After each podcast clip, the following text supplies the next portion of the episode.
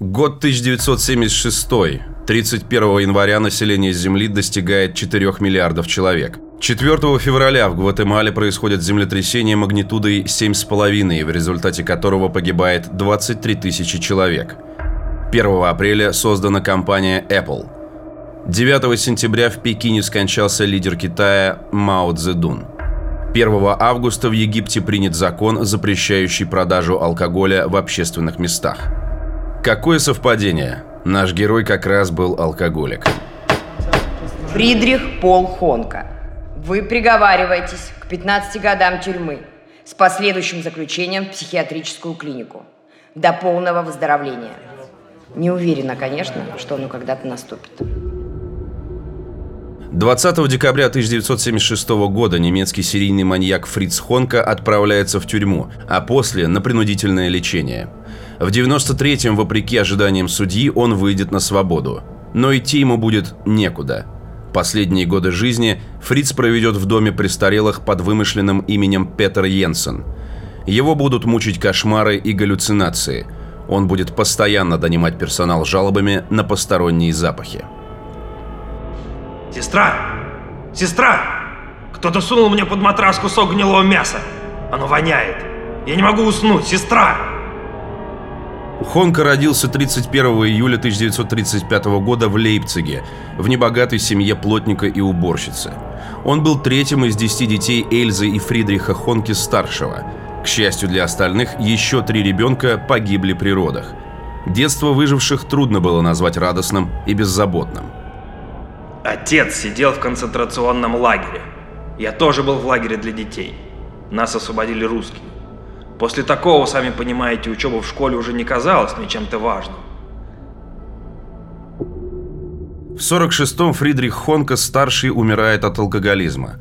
Годы заключения тоже не добавили ему здоровья. Становится очевидно, что в одиночку Эльзе не прокормить всех детей, поэтому старшие отправляются на заработки – 15-летний Фриц, например, пробует получить профессию каменщика, но не выдерживает работу в помещении, где в воздухе витает каменная пыль, и быстро бросает учебу.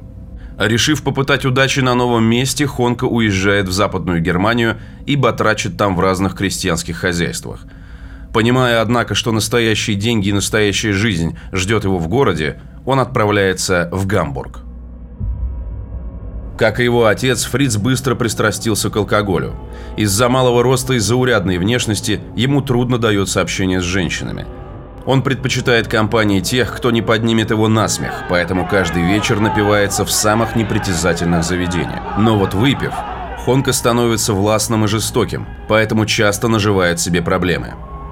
В 1956 году он работает на верфи в Гамбурге – После смены пропускает несколько стаканчиков с приятелями, домой обычно возвращается поздно и в сильно помятом состоянии. Однажды ночью он попадает в страшную аварию. Из больницы выходит совсем другой Хонка. Его нос так сплющен и искривлен, что кажется, будто он прижимается им к стеклу витрины. Из-за сильного косоглазия собутыльники не всегда понимают, с кем именно он разговаривает. Все это, понятно, не добавляет фрицу уверенности в себе. Он все больше пьет и озлобляется. В 57-м Хонка знакомится с молодой девушкой по имени Инге. Они женятся, и у них рождается сын. Соседи, однако, часто слышат из квартиры молодоженов крики и брань.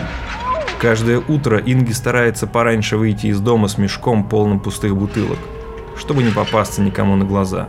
А еще потому, что не хочет, чтобы ее видели с разбитой губой или свежим синяком. Через три года брак распадается. В 1972-м Фриц вновь ненадолго находит спутницу.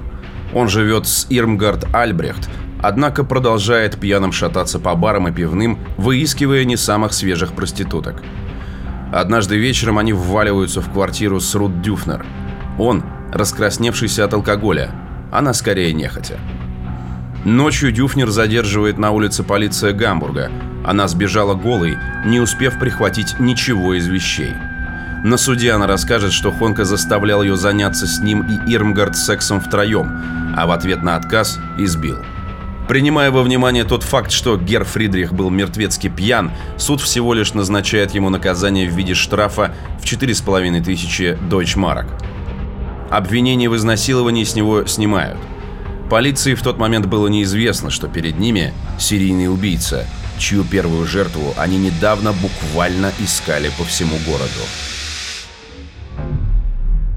Первое убийство Фриц Хонка совершил почти случайно. Он работал ночным сторожем на заправке Shell и однажды после смены встретил Гертраут Броер. В надежде завязать новые отношения Хонка ведет женщину сначала в дешевую рюмочную, потом к себе, в небольшую темную квартиру. Там Фриц выпивает еще.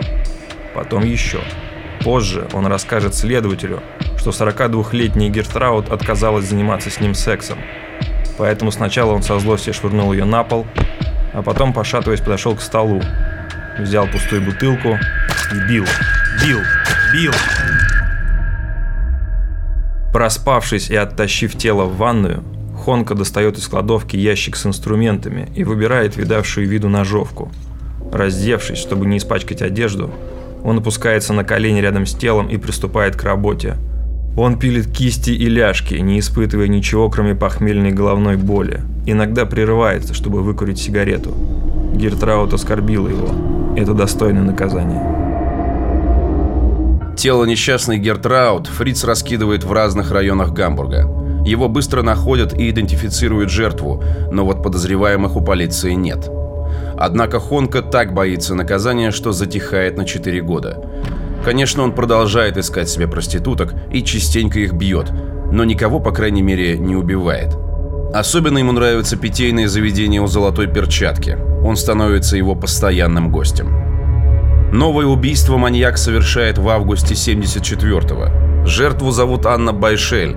Это 54-летняя проститутка. Фриц душит ее за то, что она не слишком активна с ним в постели. Нужно заметить, что у него вообще был своеобразный вкус. Он искал женщин меньше и слабее себя. Желательно беззубых, чтобы не могли укусить его во время орального контакта. И Анну, а потом и 57-летнюю Фриду Роблик и 52-летнюю Рут Шульт он расчленяет, но не выносит на улицу. Они остаются в его квартире. В шкафах, на полках, в кладовке и под половицами. Дома стоит такая вонь, что на нее обращают внимание соседи. Увы, на их жалобы полиция не реагирует. Для фрица все заканчивается случайно и весьма неожиданно.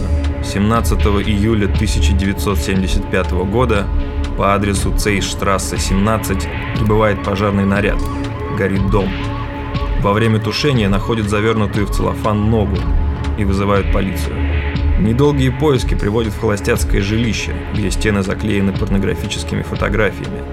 На столах и полу стоят пустые бутылки, а на кухонной столешнице разложены пилы, молотки и пара рабочих перчаток. Здесь, в квартире, и находят фрагменты тел трех женщин. Удивительно, но суд признал лишь одно убийство – Анны Бойль. Еще два преступления квалифицировали как нанесение увечий, повлекших за собой смерть.